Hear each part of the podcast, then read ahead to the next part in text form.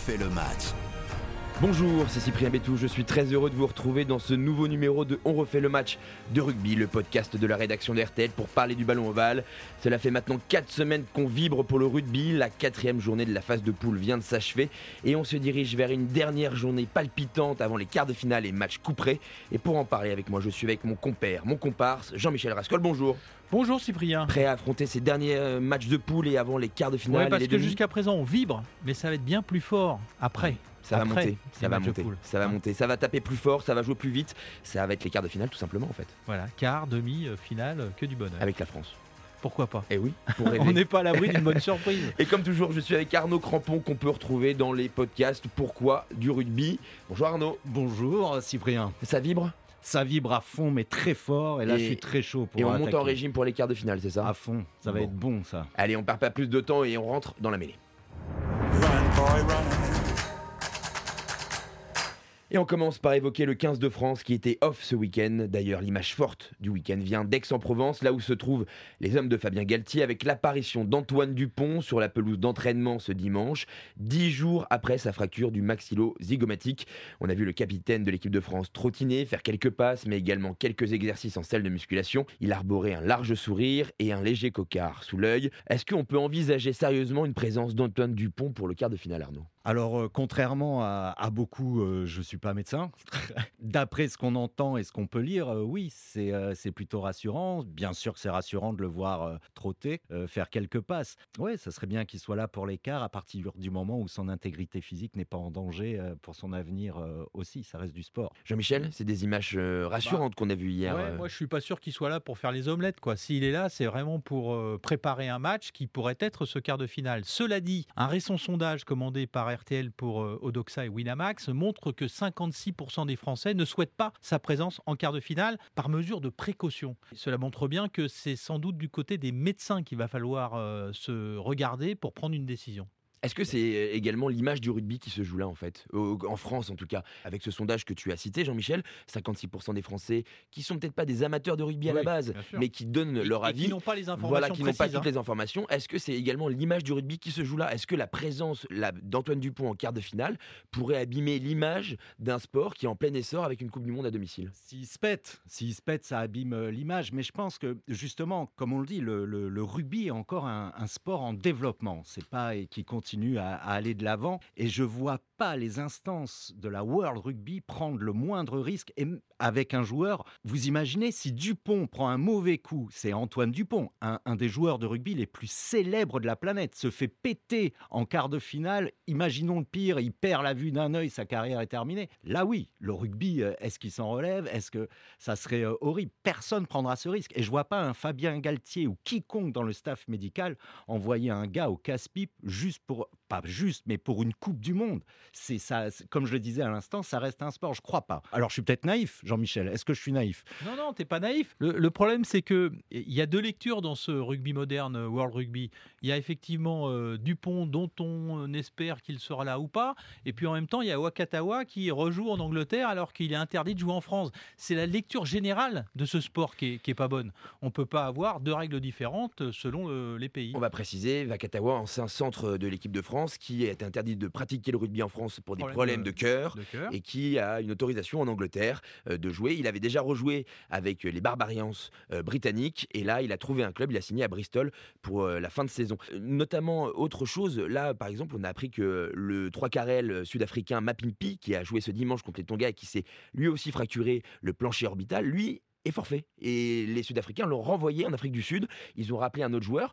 Est-ce que c'est là aussi un peu de, du bluff pour dire Ah bah nous, la santé du joueur, c'est avant tout. Donc Antoine Dupont, s'il joue, c'est quand même hyper dangereux. Ouais, Nous, en vous voyez de- bien qu'on a renvoyé nos En joueurs. termes de prévention médicale, je suis pas sûr que les Springboks soient des exemples à, à tous les coups. pas, hein. c'est- c'est- c'est- c'est- c'est pas ce que je dis, mais il y a aussi du coup, un- il y a aussi un peu Oui, du il coup, y a, il y a ce un jeu peu de bluff, d'intox. il y a un parce qu'on rappelle que la France devrait jouer l'Afrique du Sud en quart, et donc du coup, il y a un peu cet intox qui commence un Mm. peu déjà à, à apparaître, euh, Arnaud. Mais bien sûr qu'il y, a- qu'il y a y a sûrement une part d'intox. Après, euh, on ne connaît pas la, gravité de la, de la blessure de, de Mapimpi aussi. Là, ils disent on le renvoie tout de suite, c'est 4-6 semaines. On ne sait pas. Et les Sudaf sont capables de nous faire euh, de l'intox comme ça, mais les Sudaf, euh, ils sont capables de mettre des broches dans les vestiaires pour que le mec il retourne courir. hein. Pour Faut- relativiser, Mapimpi n'a pas la même importance En au- plus, dans l'équipe la- sud-africaine qu'Antoine C'est- Dupont.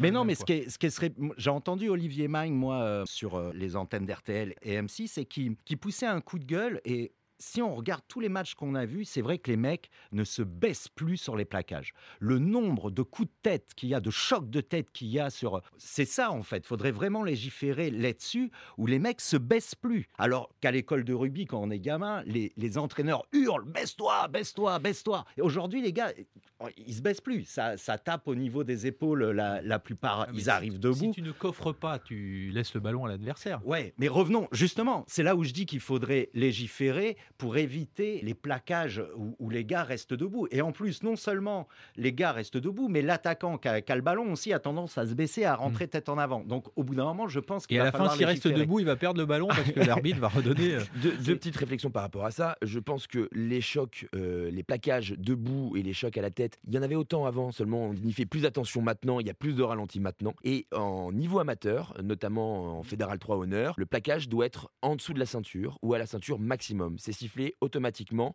les plaquages à deux sont sifflés automatiquement, mais dès qu'on monte vers un niveau euh, professionnel, on va dire euh, euh. Fédéral 1, je crois, ou même National 1, National 2, Pro D2, Top 14. Cette règle-là n'existe plus.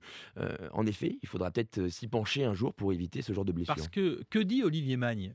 Olivier Magne, il dit c'est un- une très mauvaise image qu'on donne euh, au rugby amateur, aux éducateurs, aux enfants. Ça veut dire que toi, tu as pris un coup sur la pommette. Dupont, là, il est retourné en équipe de France au bout de 15 jours. Tu joues dimanche. C'est ça le discours qui peut être détourné. Attention à ça. Et puis, que dit-il aussi? Il dit une fracture de la pommette, avec euh, réduite certes par deux petites plaques de, de métal. C'est six semaines de consolidation. Voilà. Alors peut-être qu'il va plus vite que les autres. C'est six semaines de consolidation. Qu'on rejoue ou pas, pour avoir consolidé, pour que la, la pommette, la joue et la mâchoire ait toute sa force, il faut six semaines. En tout Il cas, ne les aura pas. En tout cas, Antoine Dupont sera scruté dans les prochains jours lors de ses entraînements.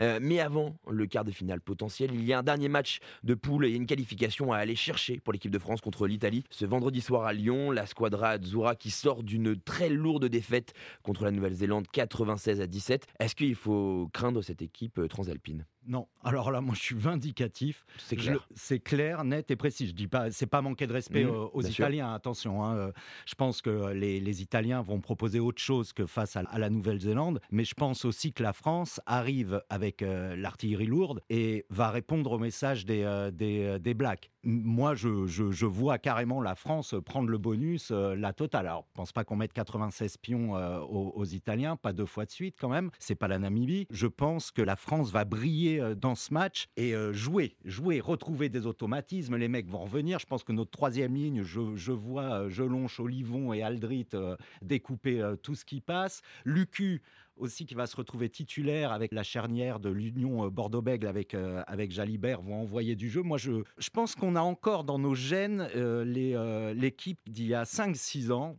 où tout, tout le passage à vide qu'on a connu, les, passionnés de rugby ont connu après la finale 2011, où on en venait à flipper à chaque match. C'est-à-dire, on jouait le Japon, on flippait, on jouait l'Italie, on flippait. On avait raison. On avait raison, mais euh, sauf qu'on était passionné. À chaque fois, on y croyait, on disait ça va passer, ça va passer, et ça passait pas. Je vois pas cette génération-là. Le mauvais match, on l'a fait, et avec une autre équipe. Mais je vois pas la- la- cette génération-là se faire taper contre l'Italie. Arnaud, il faut pas avoir non plus une mémoire trop courte. Au dernier tournoi destination, lors de Italie-France, Mm. euh, la France s'est fait peur jusqu'au bout. Oui, La France s'est fait peur jusqu'au bout contre, der- l'i- contre la même, avec la même équipe, contre la même équipe. Donc il faut pas non plus euh, avoir ce, ce- ce- ce- peut-être ce syndrome de supériorité qu'on peut avoir euh, parfois contre. les- à chaque fois, les France-Italie, c'est beaucoup plus serré qu'on le croit et qu'on l'espère à chaque fois. justement, c'est pas un syndrome de, de- de supériorité. Je pense qu'il y a le tournoi des destinations et, euh, et il y a la Coupe du Monde. Et là, les Français arrivent avec d'autres intentions, vont se chauffer les épaules aussi pour affronter une semaine après, logiquement, euh, l'Afrique du Sud. Donc, je les vois pas passer à côté de leur match et je vois pas. Je peux me tromper, hein, attention, hein, j'ai pas vu le match, j'ai pas de boule de cristal, mais je les, je vois pas un match serré hein. Il, faut me, il faut me donner le pari. hein. La grande différence avec France-Nouvelle-Zélande, c'est que les Italiens, face à nous, ils ont des références maintenant. Et ils ont effectivement des références encourageantes. Il y a une mi-temps à Rome où les Italiens étaient plus forts que les Français. Ils n'avaient pas cette référence face aux Néo-Zélandais, ou s'ils en avaient, bah, c'était des références de raclée. Donc là, au moins psychologiquement, les Italiens, ils vont se présenter avec un autre état, un, un autre état d'esprit. Ça va leur permettre de rentrer au moins dans ce match euh, à 100 à l'heure. Alors, juste, je rappelle que la France est en bonne posture pour se qualifier. Il faudrait donc s'imposer, c'était une qualification assurée. En, en cas de défaite, il faut avoir au moins deux bonus, donc un défensif, un offensif pour la France et zéro bonus pour l'Italie, ou alors un match nul qui qualifierait également la France. Donc on va dire qu'on est plutôt en balotage favorable. Euh, rapidement, euh, la composition qui devrait être alignée, c'est l'équipe euh, classique, c'est Cyril Bay, Peato Movaca et Winnie Atonu en première ligne, Thibaut Flamand et Cameron Wauquiez en deuxième. En troisième ligne, cela pourrait être Charles Olivon, Anthony Gelon chez Grégory Aldrit, la charnière, tu en as parlé Arnaud, 100% bordelaise avec Maxime Lucu et Mathieu Jalibert. Au centre, Jonathan Danty et Gaël Ficou. Aux ailes, Damien Penaud et Louis Biel Biarré qui aurait gagné sa place par rapport à, à Gama Villière. Et enfin à l'arrière, Thomas Ramos. Bon, cette composition est type, sauf blessure. Un petit C'est pronostic. pas encore la composition officielle. hein, C'est pas la composition C'est officielle. la composition c'est les des tendances. chasubles. C'est les tendances. voilà, c'est ça. C'est les tendances. Et depuis le début. Non, euh, ça de- parce qu'il y a bien un jour où Fabien Galtier va nous faire un truc. Oui, mais depuis l'ère depuis l'ère Galtier, quand il y a les chasubles, c'est plutôt assez Voilà, fiable. Voilà, c'est Un, petit ça. pronostic, Arnaud? Donc tu as dit bonus offensif. Ah ouais, ouais. Moi, je vois bonus offensif et je vois un- la France, elle leur met euh, Un plus plus, 20. plus, plus d'une trentaine de points avec euh, plus de, non, non, non, non, non, plus de 30 points et, euh, et 10 points d'écart. euh, mi- minimum 10 points d'écart. D'accord. Mm. Jean-Michel Oui, une victoire de la France, plus 20 d'écart. Une victoire de la France, euh, assez pour qu'on se pose des questions pour le match suivant. C'est-à-dire euh, pas d'excès de confiance. Quoi. Oui, histoire Voilà, de, pas, histoire pas de, une copie euh, parfaite. histoire de se faire encore un peu peur. Oui, quoi. parce que c'est dans nos gènes et c'est avec ça qu'on joue bien le coup et d'après. qu'on peut aller le plus loin possible, en effet. Euh, on revient sur les autres matchs de, cette, de ce week-end. On en a parlé avec les All Blacks qui ont donc corrigé l'Italie 96-17, l'Uruguay qui s'impose contre la Namibie 36-26, le Japon qui s'impose de justesse contre les Samoa 28-22, l'Argentine corrige le Chili 59-5. Les Fidji peuvent encore rêver d'un quart de finale après sa courte victoire contre la Géorgie 17-12. L'Écosse étrie la Roumanie 84-0 et jouera sa qualification contre l'Irlande samedi prochain. L'Australie bat un valeureux Portugal 34-14 et enfin l'Afrique du Sud gagne avec bonus offensif contre les Tonga 49-18. Messieurs, qu'est-ce que vous retenez de cette journée? Il y a un scénario d'ailleurs où euh, l'Écosse en battant euh, l'Irlande peut éliminer euh, l'Afrique du Sud. Il est assez particulier, il faut qu'il gagne largement avec des points de bonus des Tu es en train de me dire que tu vas encourager mes Écossais Non, non, mais mathématiquement, il existe une possibilité pour que les Springboks soient dans l'avion euh, dimanche matin. Mais Cyprien y croit. hein, il est... Ah, Je serai au stade euh, déjà euh, pour voir ce Irlande-Écosse et euh, en effet c'est c'est possible. Ça risque d'être compliqué mais, mais, mais c'est possible. Qu'est-ce que tu retiens toi Arnaud de, cette, de ce week-end? Alors moi, je me suis régalé, mais euh, sur euh, deux matchs qui sont Australie-Portugal, où euh, encore une fois, euh, le Portugal pour moi est la révélation de, de cette Coupe du Monde, qui, qui fait plaisir à voir jouer, qui, qui relance tous les ballons, qui on en parlait euh, tous les deux, euh, Cyprien, et c'est euh, ils sont formidables ces Portugais. Alors justement, il y a beaucoup de gens qui disent euh, ouais, c'est chiant le rugby parce qu'il y a des 96-0, il y a des 89. euh. Non, non, non, bien sûr qu'il y y a des divisions d'écart entre certaines équipes, mais c'est fabuleux de voir des petites équipes, pardon pour les Portugais, mais oui, c'est une petite équipe, de jouer comme ça avec autant d'entrain, autant d'envie et qui tentent des trucs. Mais c'est ça le rugby, c'est c'est ça, c'est magnifique. Avant de donner la parole à Jean-Michel, je vais compléter ce petit coup de cœur parce que j'avais le même. Les Mhm. Portugais avec euh, euh, leur manager, il faut le Mhm. rappeler, Patrice Lagisquet, passé par l'équipe de France, passé par Biarritz durant plusieurs années. De la vitesse, des initiatives, du plaisir, le rugby qu'on aime voir. Trois stats contre l'Australie. Les Portugais ont 60% de possession de balles. Ils ont battu 26 défenseurs contre 16 pour l'Australie et ils ont eu 7 pénalités contre 11. C'est-à-dire que une petite nation a réussi à rivaliser avec l'Australie. Alors ils perdent à la fin, mais quel match? Et ceux qui étaient au stade pour voir ce match-là ont dû en, en prendre plein les yeux parce qu'il y avait de Régalé. tout.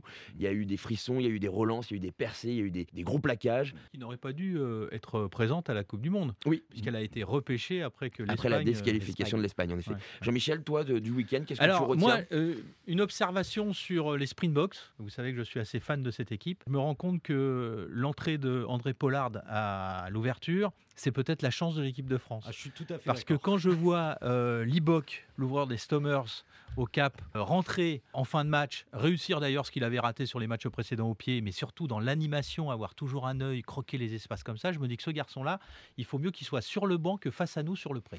Alors, donc ça, c'est un vrai débat. Eh, Mieux vaut avoir un buteur mauvais animateur ou un animateur mauvais buteur? Alors, il n'est pas mauvais buteur. Il a, il a loupé ses premières prestations dans cet exercice.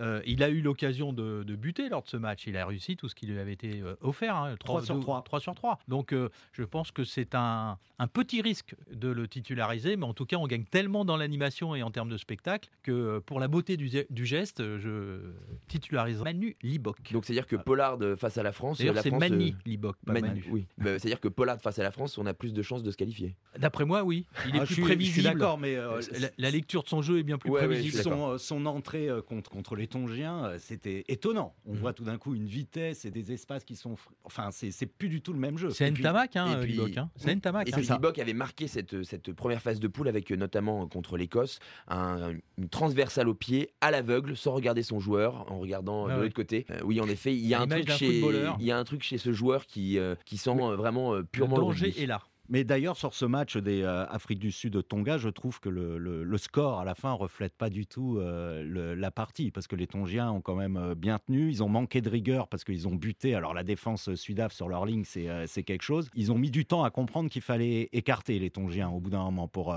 parce qu'ils ont quand même planté trois essais au, au Boc. C'est ce qu'ils ont pris. c'est la totalité des essais qu'ils ont pris en 2019, hein, l'Afrique du Sud. hein. Alors c'était il y a- pas. Il y a plein de belles équipes. hein. On dit pas un mot de la Géorgie, mais la résistance des Géorgiens face aux Fidjiens, c'était formidable aussi.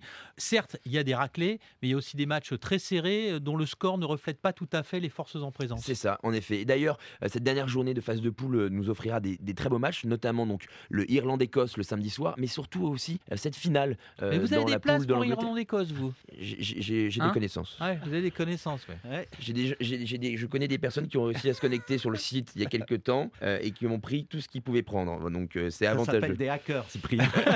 Et ça reste néanmoins des amis. non, non, il y a aussi également le, le Japon-Argentine le dimanche à 13h qui sera euh, décisif pour savoir qui se qualifie en quart de finale entre ces deux nations. Donc, Ouais, même si ces deux équipes ont montré moins de choses depuis le début de la Coupe du Monde. oui, mais c'est une place en quart. Ah oui, bien sûr. Donc ce sera, ce sera. À intéressant, à suivre. À Intéressant à suivre. Mais avec toi, Jean-Michel, on te retrouve ce vendredi depuis Lyon pour le dernier match de l'équipe de France euh, face à l'Italie aux côtés d'Olivier Magne. Ce sera en Dernier direct. match en poule. hein. Ouais. Oui, dernier match en poule sur RTL en direct à partir euh, de 20h. Merci Jean-Michel. Merci. Arnaud. On te retrouve toi dans les podcasts Les Pourquoi du rugby sur RTL.fr et sur l'application. Merci à vous de nous avoir écoutés dans ce podcast. On refait le match de rugby qui sera là tout au long de la compétition. En attendant, vous pouvez commenter et noter sur les plateformes d'écoute habituelles. Vous pouvez également nous écouter et réécouter sur l'application RTL et le site RTL.fr.